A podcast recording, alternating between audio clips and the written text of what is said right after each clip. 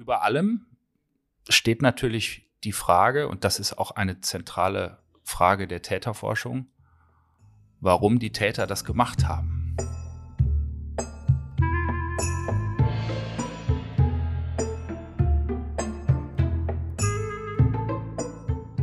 Shalom und Shalomchen zu einer weiteren Ausgabe von Unterorthodox, der jüdische Podcast für Unschlüssige mit meinem Kollegen Matway und mit mir, Seef. Und heute haben wir wieder eine ganz spannende und wie ich finde auch aktuelle Folge. Ähm, und zwar mit dem Leiter der Mahnung Gedenkstätte, Dr. Bastian Flährmann, zu einem sehr wichtigen Thema. Und heute soll es darum gehen, warum Erinnerungsarbeit auch im Jahre 2022 so wichtig ist. Und deswegen freuen wir uns jetzt auch sehr auf das spannende Gespräch mit Dr. Bastian Flährmann.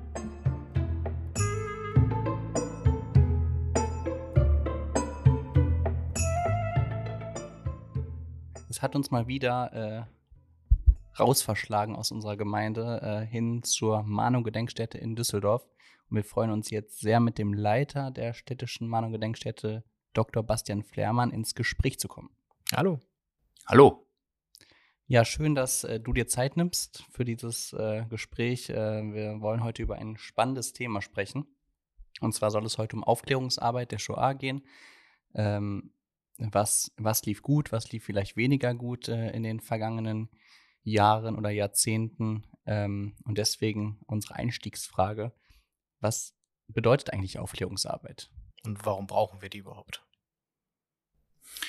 Naja, ich glaube, dass die, äh, die Shoah, der Mord an den europäischen Juden, ähm, immer noch eine absolut heraus herausragende Stellung in der, in der Menschheitsgeschichte hat. Niemals zuvor und auch nicht mehr danach hat es jemals einen so systematischen, man sagt ja immer, in, fast industriellen Massenmord an Menschen gegeben.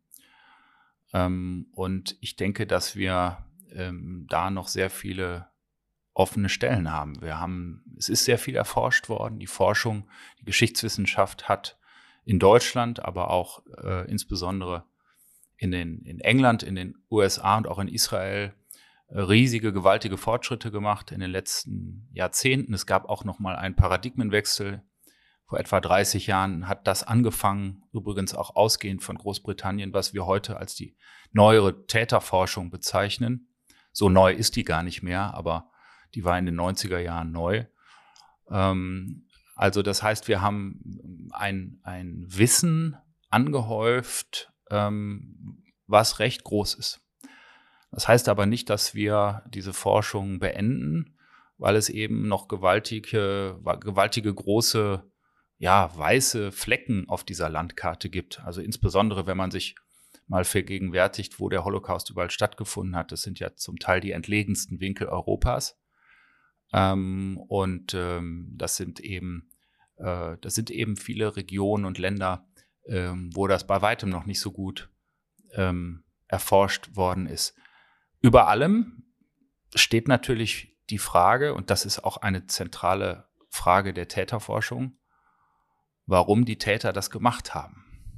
Also wir schauen ja auf die Opfer, auch zum Beispiel in diesem Haus, in einer, wenn man so will, würdigenden äh, tja, in, in, man erkennt ihr Leid an, wir würdigen sie, wir nennen ihre Namen, wir holen sie ins Gedächtnis zurück.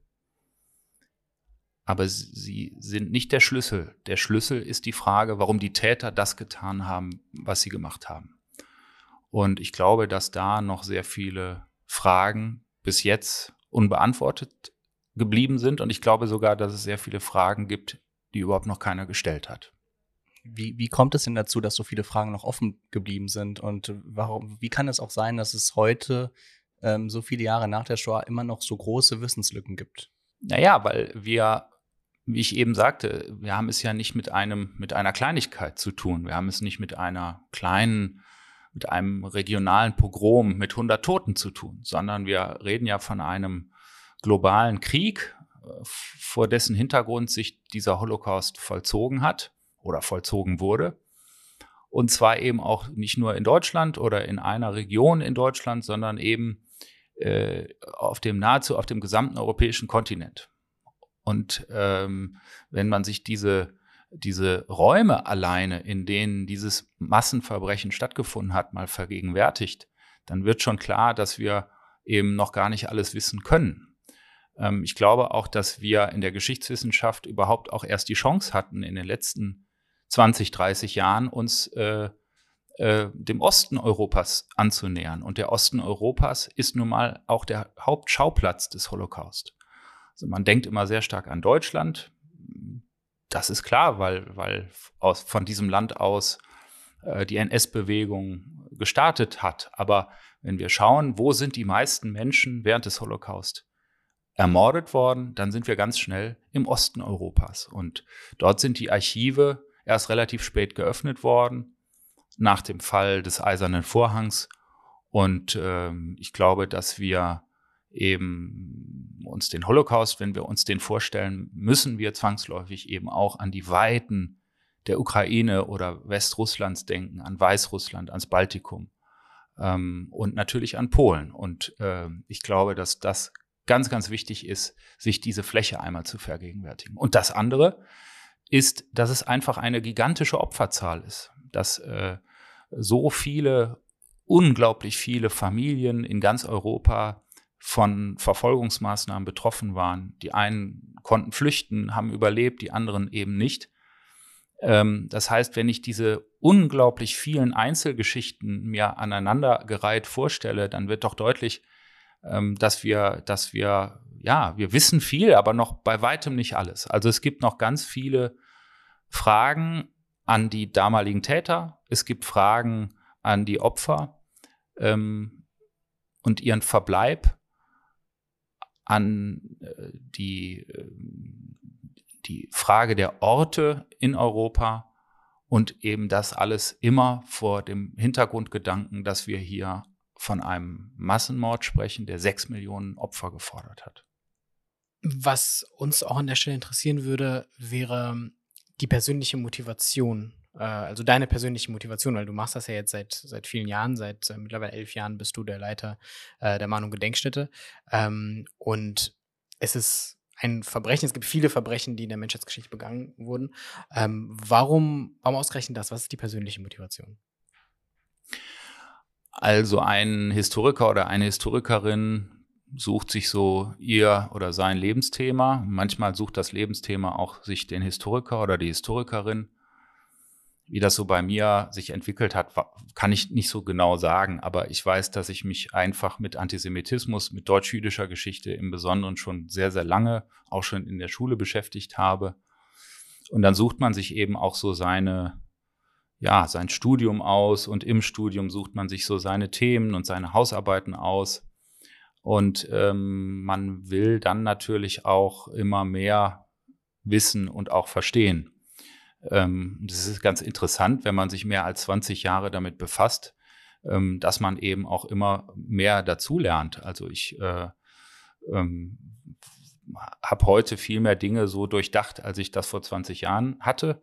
Und ich bin jetzt schon ganz äh, gespannt, was ich in 20 Jahren alles vielleicht wissen werde. Ähm, aber ich glaube, es ist schon, äh, es ist schon ganz wichtig, dass man sich damit befasst, weil ähm, eben, und das merke ich hier in Düsseldorf in der Arbeit, auch in dieser Gedenkstätte, weil sowohl in Täter- als auch in Opferfamilien einfach noch äh, so viel schlummert, was nie ausgesprochen worden ist, worüber keiner redet, und alle Menschen haben ja auch ihre Gründe, warum sie darüber nicht reden oder nicht reden wollen oder auch nicht reden können. Ähm, und das fasziniert mich hier an der Arbeit, dass wir alle ähm, eben ähm, vielfach auch ein unbekanntes Terrain betreten, wenn wir über solche unausgesprochenen Dinge sprechen. Ich bin der Leiter dieser Gedenkstätte, aber ich möchte äh, da immer klar zu sagen, dass ähm, dass dieses Haus, diese Institution nur als Team funktioniert. Also hier sind tolle Leute, die alle eigentlich sehr motiviert sind. Und ähm, daran darf ich mitwirken. So würde ich das gerne mal formulieren. Wie kann man sich eigentlich die Arbeit äh, der Mahnung Gedenkstätte überhaupt vorstellen? Also was ist so, was, was macht ihr so tagtäglich? Also zunächst mal sind wir ja, das ist ganz wichtig, äh, keine Holocaust-Gedenkstätte, keine Shoah-Gedenkstätte, sondern wir sind damals gewidmet worden dem Andenken an alle in Düsseldorf verfolgten Menschen und ermordeten Menschen. Und das bedeutet in der Praxis, dass wir schon, wir haben einen, einen Schwerpunkt äh, auf der jüdischen Geschichte Düsseldorfs, ja, aber wir befassen uns eben auch mit allen anderen Aspekten. Wir haben die Aufgabe, die nationalsozialistische Stadtgeschichte in einer möglichen Breite darzustellen und abzubilden. Und natürlich gehört dazu auch der politische Widerstand und die Verfolgung von ganz kleinen Gruppen, ähm, die Sinti und Roma und die Homosexuellen und die ähm, Angehörigen verschiedener anderer Glaubensgemeinschaften äh, oder Weltanschauungen, dass die Christen sind, die Zeugen Jehovas, ähm, und so weiter. Und ähm, Düsseldorf war ein ganz wichtiger Standort für Industrie und Arbeit, das heißt eben auch für Zwangsarbeiterinnen und Zwangsarbeiter, überwiegend auch aus Osteuropa, nicht nur, aber überwiegend. Und mit all diesen Themen beschäftigen wir uns und ähm, natürlich haben wir eben auch immer die Mehrheitsgesellschaft, die nicht verfolgt wurde, im Blick. Ähm, wie war eigentlich das Zusammenleben in einer solchen Stadt während dieser Diktatur mit Nachbarn, unter Arbeitskolleginnen und Kollegen? Ähm, wer, wer ist das eigentlich, wenn wir von Tätern sprechen? Das ist ja sehr abstrakt. Wer ist das eigentlich? Es ist die Polizei, die Justiz. Auch nicht pauschal, sondern wir müssen dann uns die einzelnen Menschen und Verantwortungstragenden anschauen. Wir haben auch Nachbarn profitiert haben vielleicht keine jüdische Familie umgebracht, aber sie haben vielleicht die Wohnung übernommen nach der Deportation und die Möbel billig ersteigert und so weiter. Was haben die Düsseldorferinnen und Düsseldorfer gewusst über Verbrechen vom Anfang 1933 an, wo man hier Kommunisten auf der Straße gejagt und misshandelt hat, bis zum Ende, bis zu den Deportationen, bis zum Krieg, äh, bis zu den letzten Kriegstagen, in denen es noch Verbrechen hier in Düsseldorf gab. Also das sind alles Themen, die für uns relevant sind. Und die Gedenkstätte unterhält eben ein, ja, als Gedenkstätte oder Museum eine Dauerausstellung über Düsseldorfer Kinder und Jugendliche, die herangewachsen sind in dieser Zeit in Düsseldorf. Aber sie zeigt dort auch wechselnde Sonderausstellungen, die wir zum Teil selber kuratieren und machen zu verschiedenen Themen. Und wir bieten sehr viele Lernangebote an für junge Menschen, für Schulklassen, Jugendgruppen, auch für die Erwachsenenbildung, vor allem auch für Azubis verschiedener Berufssparten. Die Schülerinnen und Schüler sind immer an erster Stelle, aber wir haben eben auch junge Polizeianwärterinnen und Anwärter bei uns, Feuerwehrleute, Leute, die ähm, die Verwaltungslaufbahn als Beamtinnen und Beamte anstreben. Ähm, und eben äh, das man merkt, dass das ein breites Portfolio ist. Veranstaltungen, Vorträge, Lesungen, Musik, Kunst, Ausstellungen, und das verweist eigentlich darauf, dass dieses Haus kein stilles Haus sein will. Wir sind eine Gedenkstätte für die Opfer. Wir sind aber kein Mausoleum, wir sind auch kein Friedhof oder ein Ort, an dem Massenverbrechen stattgefunden haben. Wir sind keine KZ-Gedenkstätte, sondern was wir uns wünschen, ist ein Ort der, der Begegnung, wo Menschen rein und rausgehen und sehr offen sind, mit uns gemeinsam Stadtgeschichte zu lernen und ein Ort, an dem natürlich auch gestritten, diskutiert, auch gelacht werden darf und auch äh, manchmal das Leben gefeiert werden darf. Ähm, also ähm, wir möchten kein Mausoleum sein, sondern ein aktiver Ort mit unglaublich tollen Begegnungen sehr verschiedener Menschen. Du hast jetzt schon angesprochen, die Zielgruppen äh, der Emanuel Gedenkstätte ist schon sehr breit gefächert, sehr groß, von, von ganz alt bis ganz klein. Also zumindest was die Altersstruktur angeht, jeder ist hier praktisch willkommen und jeder soll auch angesprochen werden. Was hat sich jetzt in den vergangenen Jahren, die du jetzt hier bist, äh, verändert in dieser Arbeit?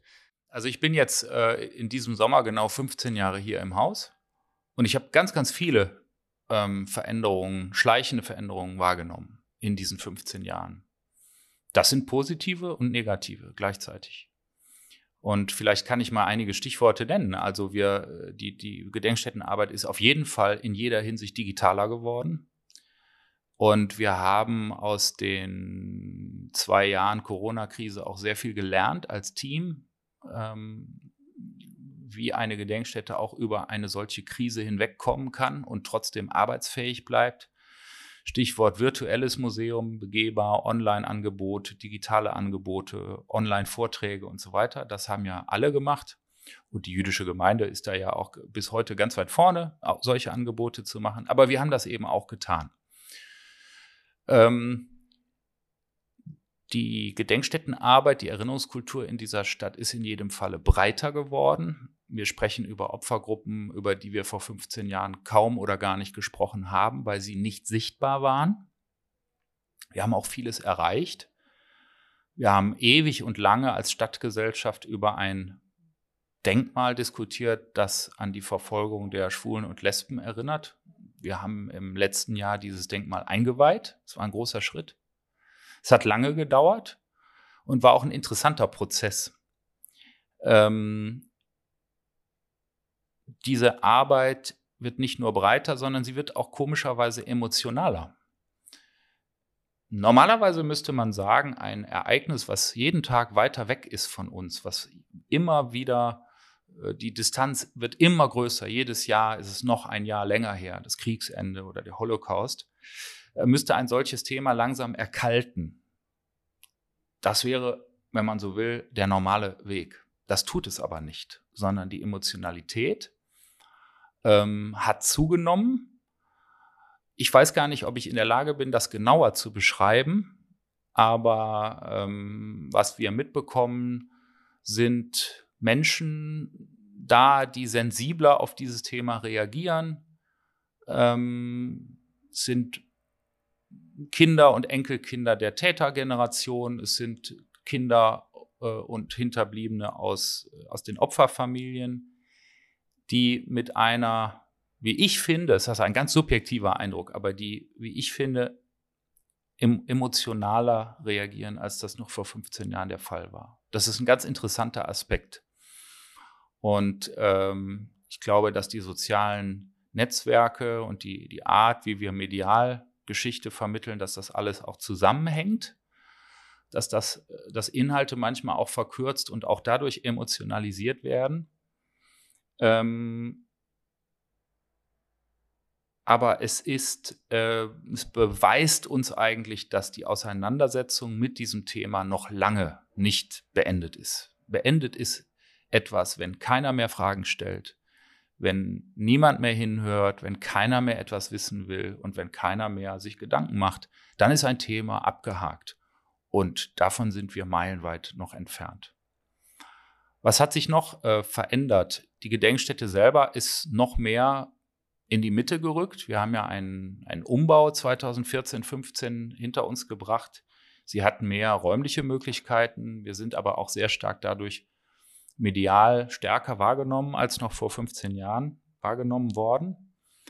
Ähm, und ähm, das Gebäude war natürlich immer an derselben Stelle, es war immer im Herzen der Stadt, aber ich glaube, wir sind auch als Institution mehr vom, von einem Abseits von vor 35 Jahren, als wir ganz klein angefangen haben, haben wir uns mehr in die Mitte äh, der Stadt gearbeitet und äh, haben auch breite Akzeptanz in, in, in großen Bevölkerungskreisen bekommen oder uns erarbeitet als Team. Und ähm, dafür vielleicht mal eine ganz kleine, ein ganz kleines Beispiel einer Zahl. Ich weiß noch, als ich hier angefangen habe, hatten wir 15.000 Besucherinnen und Besucher pro Jahr. Und wir hatten in den guten Jahren vor Corona 30 bis 35.000 Menschen hier, vor allem eben Schülerinnen und Schüler.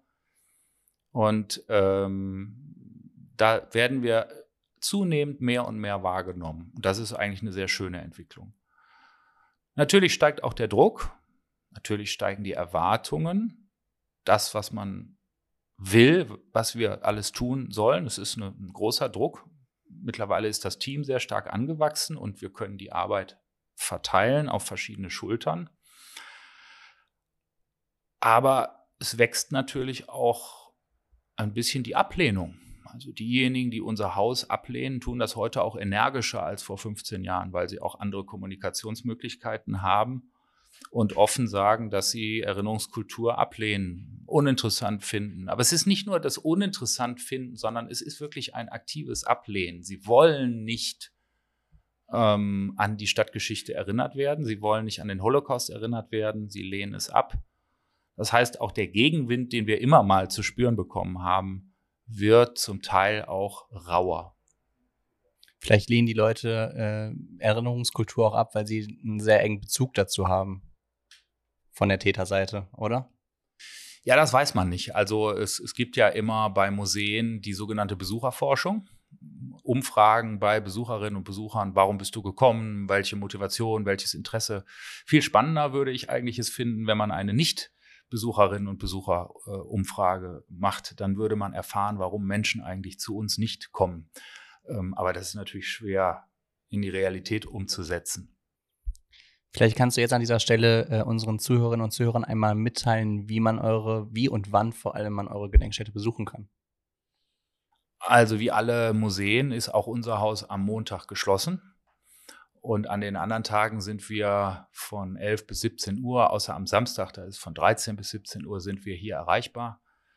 Ähm, auf unserer Homepage kann man sich gut informieren, über Facebook kann man sich gut über die Veranstaltung informieren. Es finden also auch viele Veranstaltungen außerhalb dieser ähm, Öffnungszeiten statt.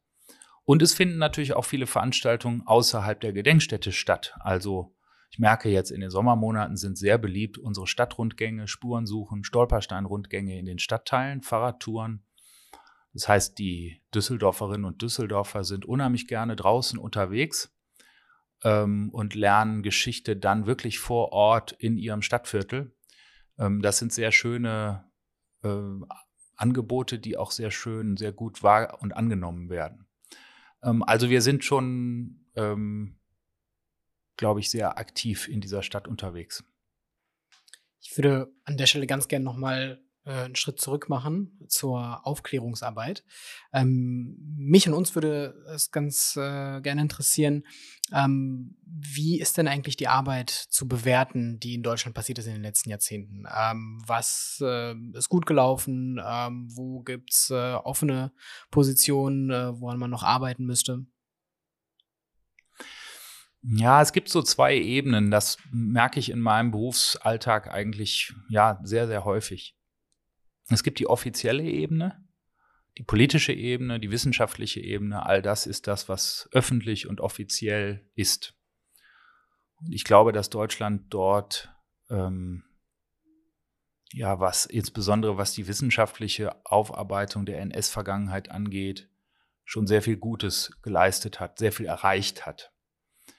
Ähm, Im öffentlichen Raum, ähm, auch in der Politik, jedenfalls weitgehend, ist es auch Konsens äh, heute, dass man ähm, diese Zeit erforscht, dass man die Opfer würdigt, dass man ähm, Antisemitismus ablehnt, dass man ihn öffentlich ächtet. Ähm, also da ist sozusagen auch im Vergleich von vor 30 Jahren, glaube ich, noch mal sehr viel erreicht worden, sensibilisiert worden. Es sind viele Gespräche haben stattgefunden. Äh, es ist auch Vertrauen gewachsen, zum Beispiel auch hier in Düsseldorf zwischen unserer jüdischen Gemeinde und, und der Stadt, der Stadtgesellschaft, aber auch der Stadtpolitik. Ich glaube, dass sich da beide Seiten auch sehr stark geöffnet haben. Ähm, und das gilt für Deutschland insgesamt, würde ich behaupten. Es gibt aber eben auch die private Ebene.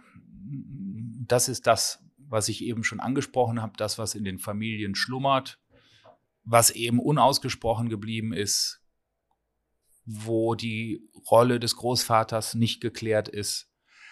Das heißt, wir sind bei dem Thema Bücherschreiben, Filme machen, Dokumentationen drehen sehr weit vorne. Ähm, und wir sind, haben irrsinnigen Nachholbedarf bei der Frage, okay, wir wissen jetzt sehr viel über Hitlers Privatleben oder über äh, den Reichstagsbrand und den Beginn des Zweiten Weltkrieges und den Holocaust. Aber wir wissen noch zu wenig über das, was die eigenen Familien getan, nicht getan haben, was sie gewusst haben, was sie erlebt haben. Und ähm, wir sind natürlich an einem Punkt, an dem es ja nicht nur äh, schon viele Abschiede gegeben hat bei den Holocaust-Überlebenden. Das sind ja einfach in den letzten Jahren sehr viele dieser Menschen verstorben, weil sie einfach ganz alt geworden sind. Und ähm, die Holocaust-Überlebenden, die noch bereit sind und auch gesund sind und in der Lage sind, uns Zeugnis abzugeben über das, was sie erlebt haben. Es ist ja eine Anzahl, die wöchentlich kleiner wird in Deutschland. Das, kennen, das kennt ihr auch aus der jüdischen Gemeinde, die alten Menschen, die sozusagen in den 20er oder frühen 30er Jahren geboren sind, die sind entweder schon verstorben oder es sind eben auch sehr alte Menschen, die vielleicht auch schon krank sind oder so. Aber ähm, es sind ja auch die anderen gestorben. Es ist ja auch das Gespräch mit dem Großvater über seine Zeit bei der Hitlerjugend verpasst worden. Es sind ja auch, es haben ja Gespräche nicht stattgefunden mit den Eltern mit der Frage, warum bist du eigentlich damals in die Partei eingetreten? Das ist ja eine, ein riesiges Versäumnis und das bekommen wir einfach mit, dass heute Leute zu uns kommen, die Mitte 70 sind und die sagen, mein Vater ist jetzt seit zehn Jahren tot. Ich habe leider nie mit ihm darüber gesprochen. Es ist sozusagen eine große Anhäufung verpasster Chancen, in ein sogenanntes transgenerationelles Gespräch zu kommen. Ähm, und das ist ähm, das merken wir sehr, sehr stark, dass es diese zwei Ebenen gibt.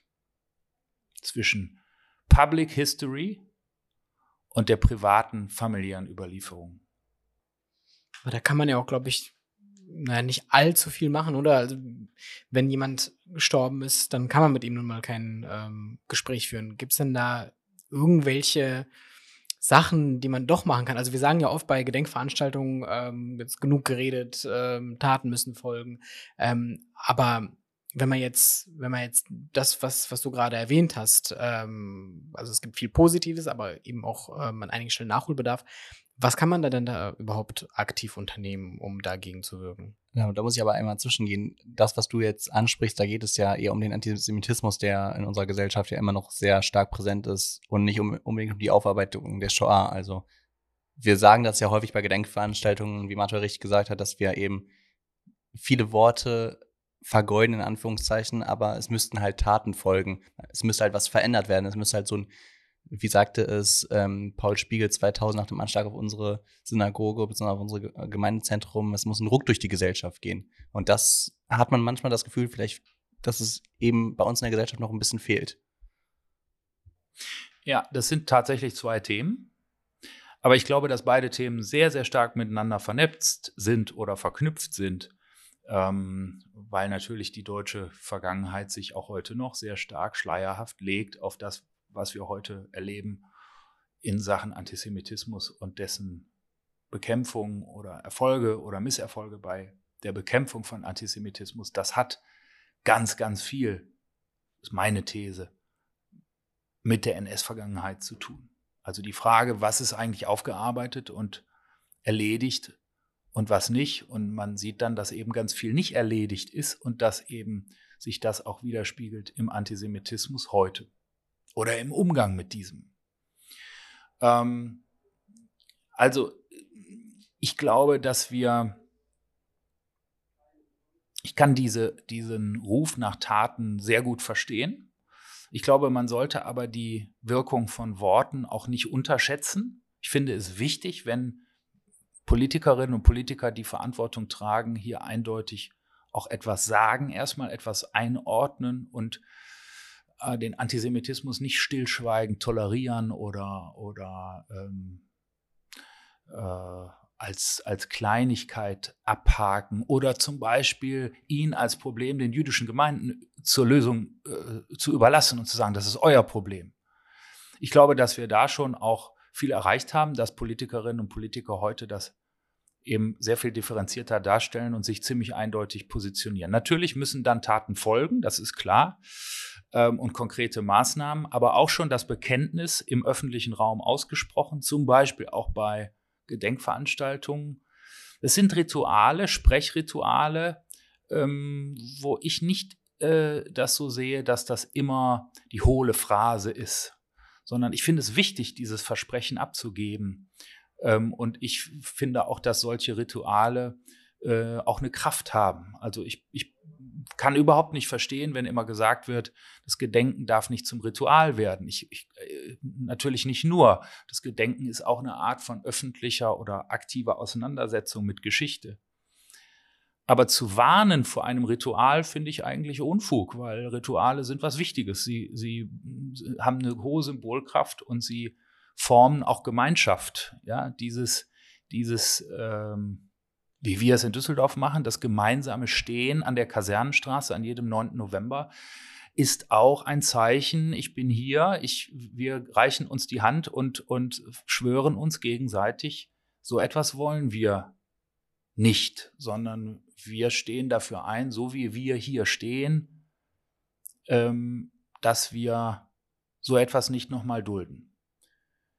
Trotzdem ist es vollkommen berechtigt und richtig zu sagen, Sprachrituale, Reden, das kann nicht alles sein, sondern wir müssen ähm, wir, oder wir erwarten dann auch von der Öffentlichkeit Arbeit, Taten, Maßnahmen. Das sehe ich auch so. Ich glaube aber auch, dass schon relativ viel getan wird. Jedenfalls ist das in Düsseldorf so. Ich glaube, niemand sollte sich der Hoffnung hingeben, den Antisemitismus äh, abzuschaffen. Wir können versuchen, ihn zu bekämpfen durch Aufklärung und Bildung und auch durch staatliche ähm, Strafverfolgung. Ob wir ihn gänzlich abschaffen können, das ist so ein, so ein schöner Wunschtraum, den habe ich auch manchmal. Das glaube ich aber eben eher nicht.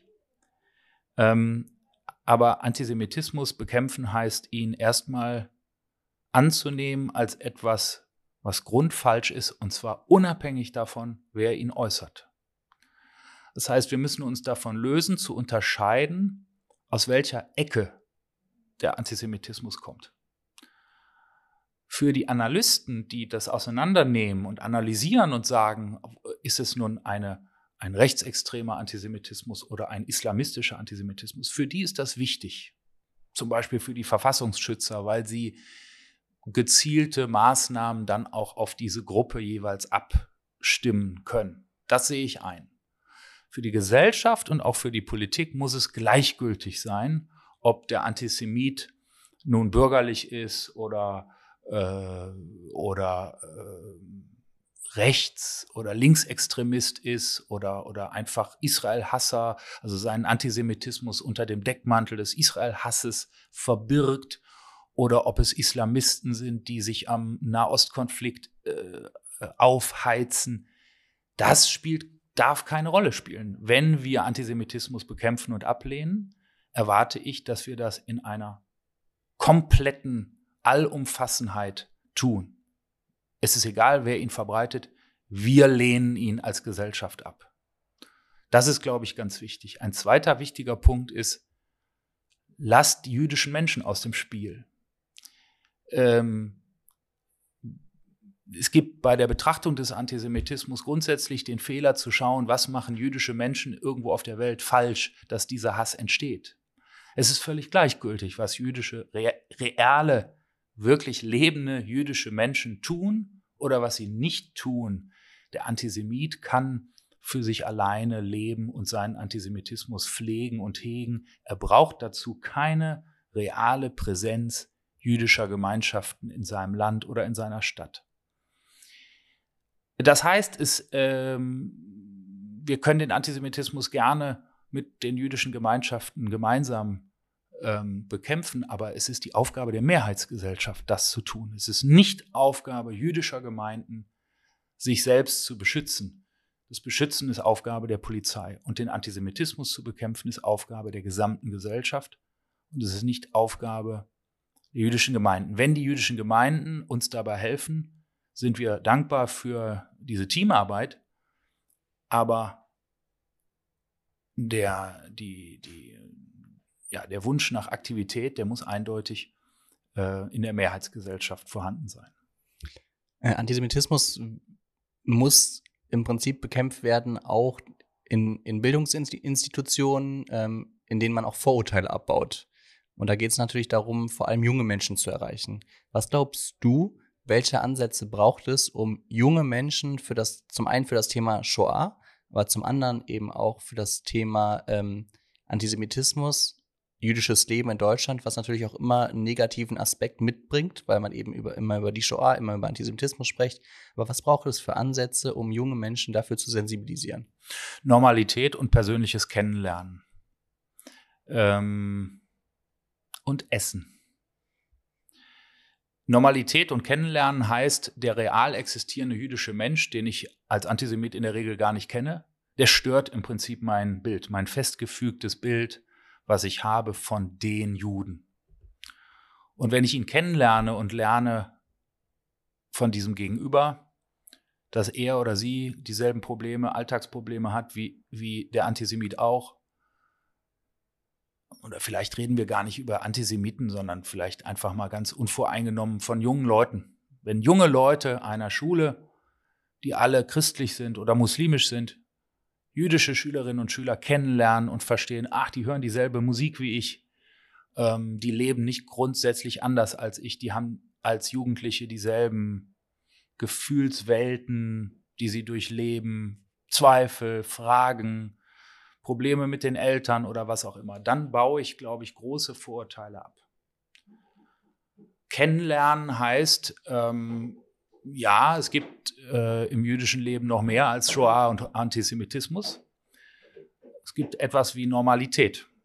Und ich glaube, dass eine Synagogenführung, ähm, es klingt nicht besonders kreativ, aber ich glaube, eine, eine Synagogenführung für eine Gruppe von jungen nichtjüdischen Menschen ist eine große, wertvolle Angelegenheit, weil man auch hier viel versteht, viel begreift, was auch mit einem selbst zu tun hat. Man wird auch Gemeinsamkeiten finden. Und das Dritte, es hört sich ein bisschen scherzhaft an, wenn ich sage, es Essen. Ähm, aber ich glaube, wenn man ähm, auch bei diesem Austausch über Normalität mit jungen Menschen ins Gespräch kommt, dann isst man auch. Und ich glaube, Essen bringt Menschen zusammen, Essen und Trinken. Und äh, auch dann wird man zum Beispiel mit Kindern und Jugendlichen aus, die, die ihre Wurzeln oder ihre familiären Wurzeln ähm, in arabischen und in muslimisch geprägten Gesellschaften haben, wird man sehr schnell zusammenkommen, weil man weiß, was ähm, Falafel und, und Hummus sind. Und man wird auch verstehen, dass Juden in Deutschland nicht den ganzen Tag Falafel und Hummus essen, sondern dass sich auch Kulturen vermischen mit der deutschen Küche, mit der russischen, mit der osteuropäischen Küche. Aber man wird vielleicht verstehen, was Gastfreundschaft ähm, heißt und äh, Brot teilen und so weiter. Also ich glaube, äh, man unterschätzt das ganz oft, aber äh, ich glaube, gemeinsames Essen kann unglaublich viele Barrieren abbauen. Das klingt etwas komisch, aber ich glaube daran ich will das jetzt mal ein bisschen äh, sehr, sehr negativ auf, aufnehmen, das, was du jetzt gesagt hast. Und zwar war das ja früher, 1933, im Prinzip auch so. Mein Nachbar, ein Jude, war mein Freund, war vielleicht auch gastfreundlich. Äh, ich bin mit ihm essen gegangen, aber dann kam Hitler an die Macht, die NS, äh, die Nationalsozialisten kamen an die Macht, wurden indoktriniert und plötzlich war er nicht mehr mein Freund, sondern mein Feind. Das heißt, auch, auch aus dieser Freundschaft zwischen einem Deutschen damals und einem Juden kann sich trotzdem sowas Negatives entwickeln oder konnte sich damals mit dieser Indoktrinierung äh, entwickeln. Das heißt, diese Gefahr, dass man, obwohl man vielleicht eine Gemeinsamkeit hat, dass sich das ins Negative entwickelt, ist ja immer noch gegeben. Ja, das stimmt äh, so halb. Ähm, ich glaube, dass, die, äh, dass der Gedanke, den wir haben, dass bis 1933 jüdische und nicht-jüdische Deutsche ganz eng beieinander waren, es ist auch so ein Bild, was wir äh, auch vielleicht lieber hätten, als es vielleicht so gewesen ist. Ich glaube, also ich will darauf hinaus, dass der Antisemitismus natürlich keine Erfindung der Nazis ist, die sie 1933 aufs Tableau gesetzt haben, sondern ähm, es ist eine ich glaube, es dass sehr viele deutsch-jüdische Familien damals sich sehr deutsch gefühlt haben, dass es eine Selbstverständlichkeit war, zu Hause ähm, Beethoven zu hören und, und, und Goethe und Schiller zu lesen und, und auch die älteren Söhne im Ersten Weltkrieg für das Deutsche Reich und den Kaiser in die, an, an die Front zu schicken. Ähm, ich glaube aber auch, dass diese deutsch-jüdische Symbiose, so wie das oft genannt wurde, auch ein Wunsch war. Ähm, diese Freundschaften, diese Nachbarschaften, diese, dieser Austausch, all das hat es gegeben, ist gar keine Frage.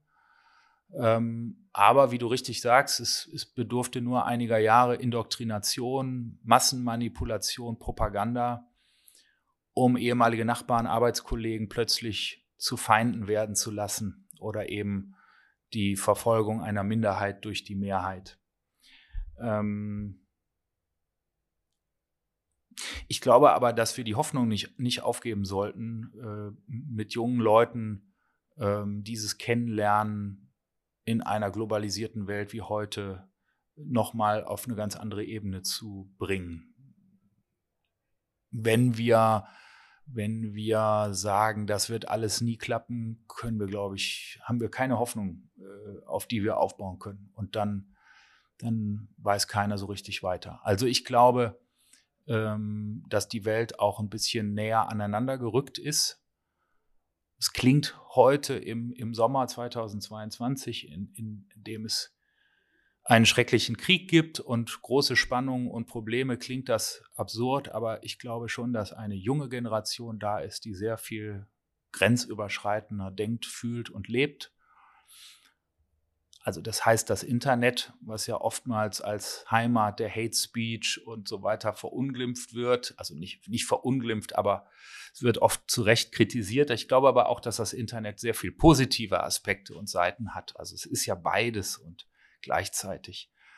Und der positive Effekt ist eben, dass die digitale Welt auch ein bisschen aneinander gerückt ist. Und das, was wir machen, die Arbeit, Aufklärung über die Vergangenheit, ganz viele Anknüpfungspunkte an die Gegenwart junger Menschen, das Aufeinander zugehen. Wir machen jetzt ein Projekt, bei dem zwei Gymnasien, das ähm, Fliedner Gymnasium in Kaiserswerth und das Albert Einstein Gymnasium der Gemeinde, zusammenarbeiten und gemeinsam auf Spurensuche gehen.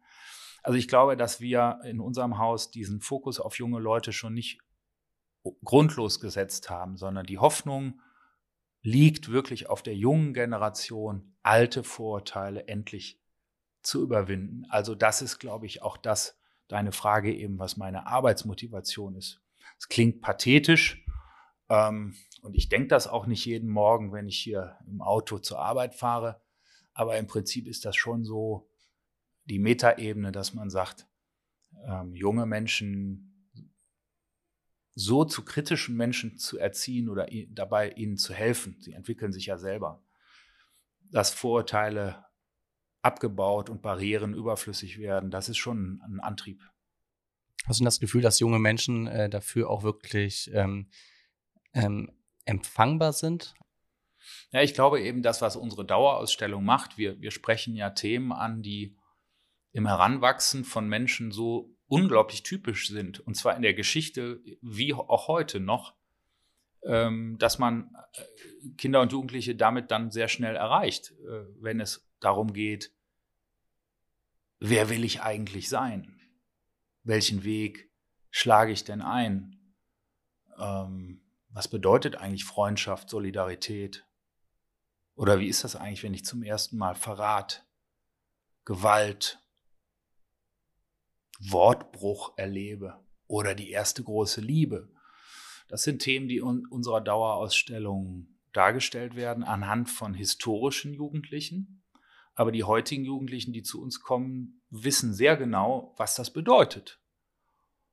Und ich bin immer der Ansicht, dass man bei uns erst im Alter der ja, 12, 13, 14 bei uns mit diesem Thema beginnen sollte. Alles vorher finde ich ein bisschen zu früh.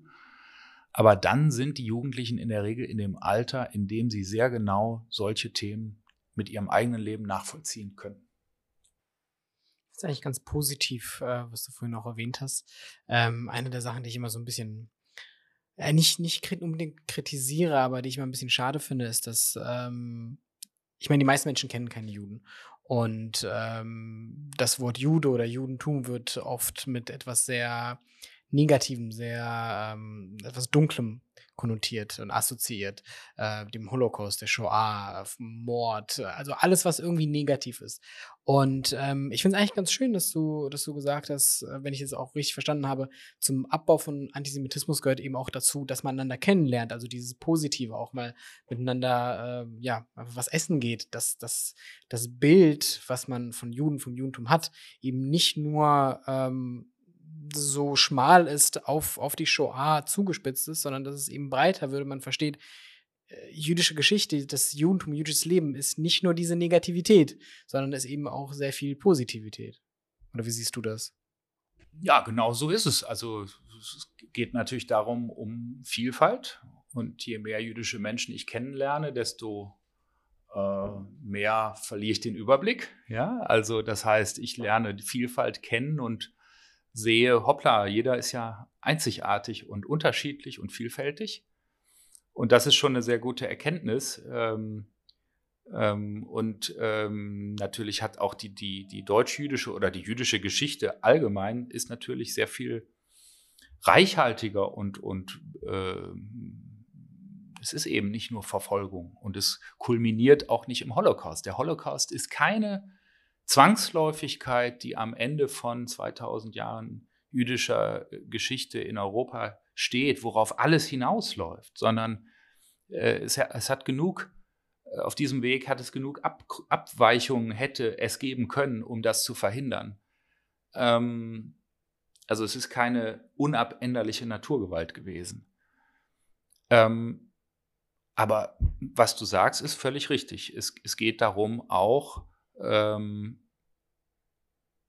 Fröhlichkeit, Jüdischkeit als Fröhlichkeit, als, äh, als Religion auch der Begegnung und des, des, der, der, auch der Diskussion, ja, äh, des Austauschs, des Gesprächs kennenzulernen. Und ähm, ich muss sagen, dass die jüdische Gemeinde Düsseldorf, die ich ja auch jetzt seit, seit über 20 Jahren kenne und als Freund beobachte, sich auch nochmal enorm geöffnet hat. Also die Gemeinde hat ja das Paradox, sie muss sich schützen und sie muss von der Polizei geschützt werden, was bedauerlich ist. Und gleichzeitig hat sie sich geöffnet in den letzten Jahrzehnten. Ähm, dass, äh, dass die jüdische Gemeinde einen Karnevalswagen sehr selbstbewusst bespielt, ist doch toll, dass die Gemeinde Veranstaltungen öffnet, auch für nichtjüdische Gäste, dass man in dieser Stadt einander kennt, vertraut und sich austauscht, auch kritisiert. Und wenn irgendwas nicht gut läuft, das sind doch alles, äh, finde ich jedenfalls hier in Düsseldorf, sehr positive Zeichen. Und ähm, das Holocaust-Gedenken ist dann unser Part, das ist der Part der Gedenkstätte. Und ähm, ich finde, wenn man eben diese jüdische Gemeinde von außen kennenlernt, wird man eben begreifen, dass da noch mehr ist und nicht nur Trauer und, und düster Düsterkeit sozusagen, sondern eben auch das pralle Leben. Und die jüdische Gemeinde ist natürlich auch enorm gewachsen. Es sind sehr unterschiedliche Menschen plötzlich unter diesem Dach zusammengekommen in den letzten 30 Jahren. Und das birgt natürlich wahnsinnig viele Chancen, äh, eine solche Vielfalt auch zu leben. Damit meine ich nicht nur religiöse Vielfalt von liberal bis orthodox, sondern damit meine ich eben auch Herkunft, äh, Sprachen, Musik und natürlich auch wieder die Küche. Ja, vielen Dank für das sehr interessante, spannende und aufschlussreiche Gespräch. Gespräch. Genau, würde ich gerade auch sagen. Ich danke euch fürs Kommen.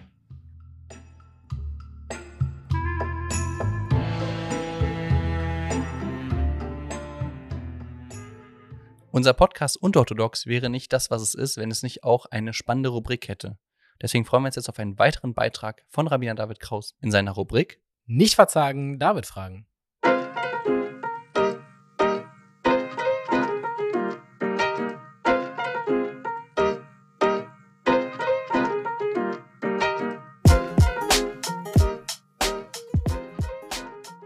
Nicht verzagen, David fragen mit Rabbiner David Kraus.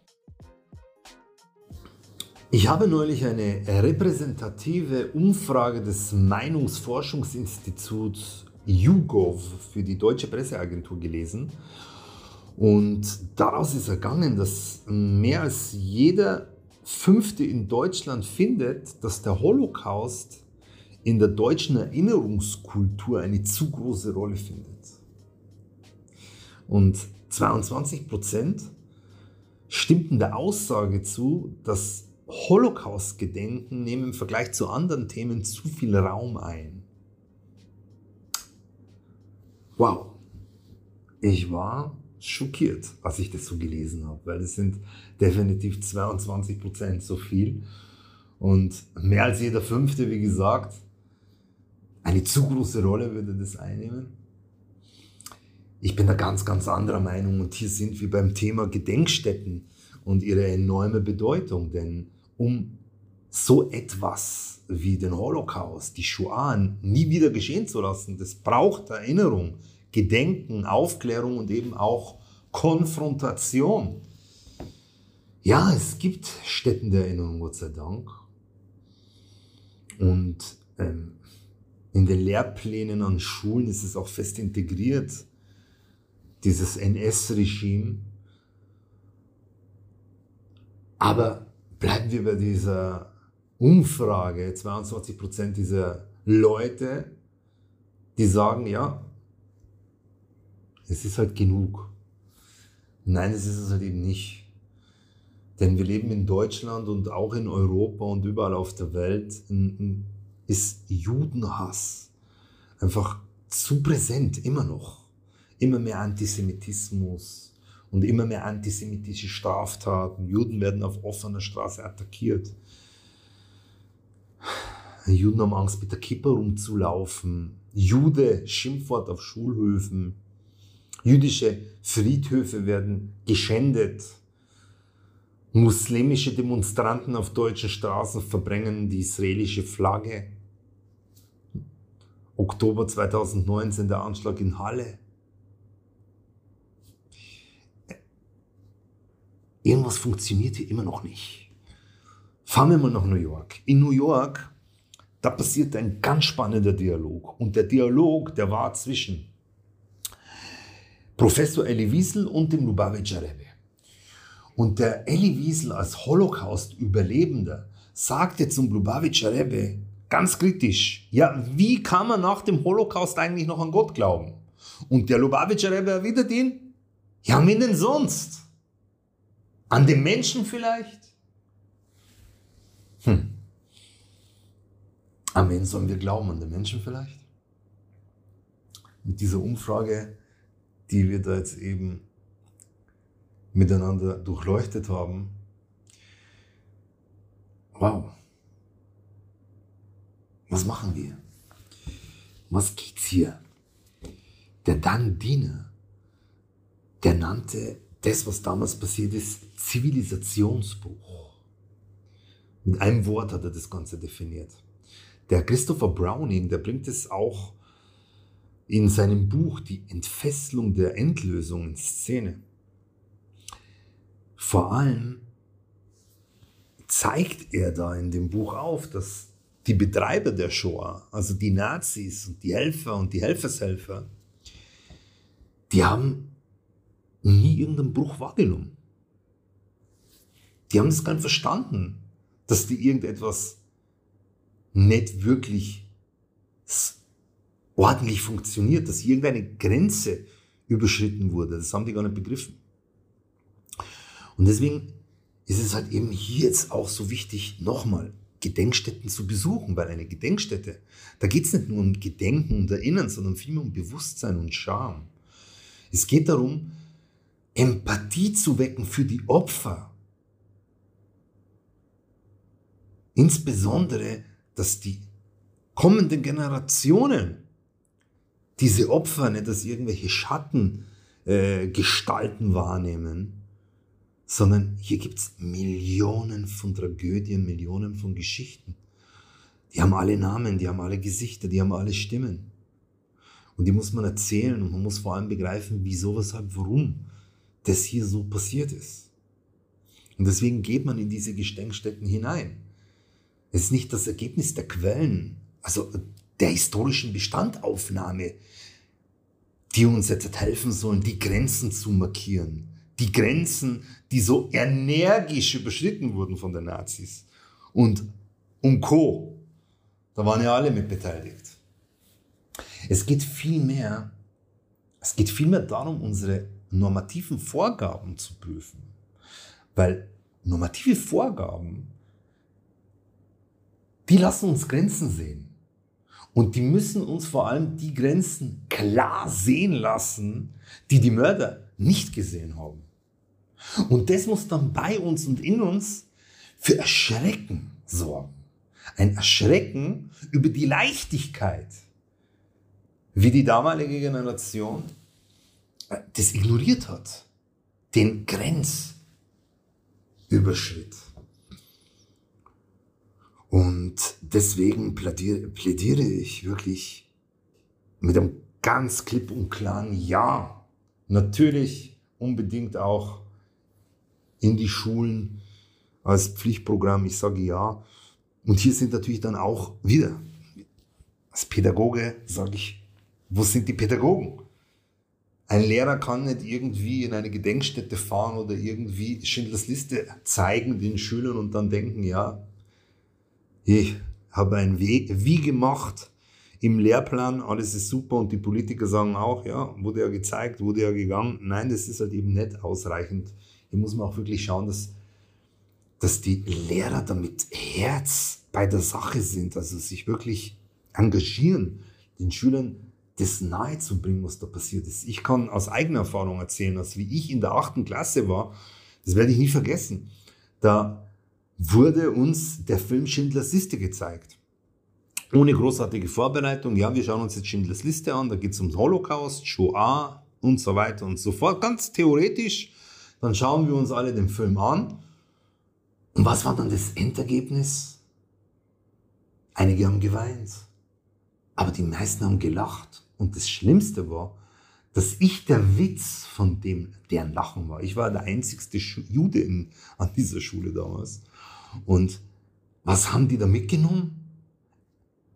Verschwindet ihr Juden. Drei Wörter haben sie mitgenommen aus dem Film Schindlers Liste. Verschwindet ihr Juden und das haben sie mir dann an den Kopf geworfen ständig. Verschwindet ihr Juden. Ja, genau das meine ich. Da läuft etwas schief und deswegen nehmen wir uns mal diese, diese präsentative ähm, Umfrage von diesem Meinungsforschungsinstitut YouGov für die Deutsche Presseagentur wirklich nochmal zur Hand und lass uns gedenken. Nochmal das Sensibilisieren und auch alle Pädagogen, hey, wacht auf und nehmt euch wirklich diesem Thema an. Aus dieser Umfrage gibt es aber auch einen Lichtblick. Wir wollen ja optimistisch in die Zukunft schauen und zwar geht da auch ein Lichtblick eben hervor, und zwar 64 Prozent von den 18- bis 24-Jährigen, die da befragt wurden, von dieser in dieser besagten YouGov-Umfrage, die sagten, dass sie, dass sie sich gegenüber einem verpflichtenden Gedenkstättenbesuch, also die sind dafür, die sind der Meinung, dass das Gedenken hierzulande ausgebaut werden sollte. Und der Meinung bin ich auch, denn wir wollen keinen Zivilisationsbruch, sondern wir wollen wirklich endlich mal in Zivilisation leben nach dem Motto Einigkeit und Recht und Freiheit. Aber für uns alle, denn die Würde des Menschen ist unantastbar.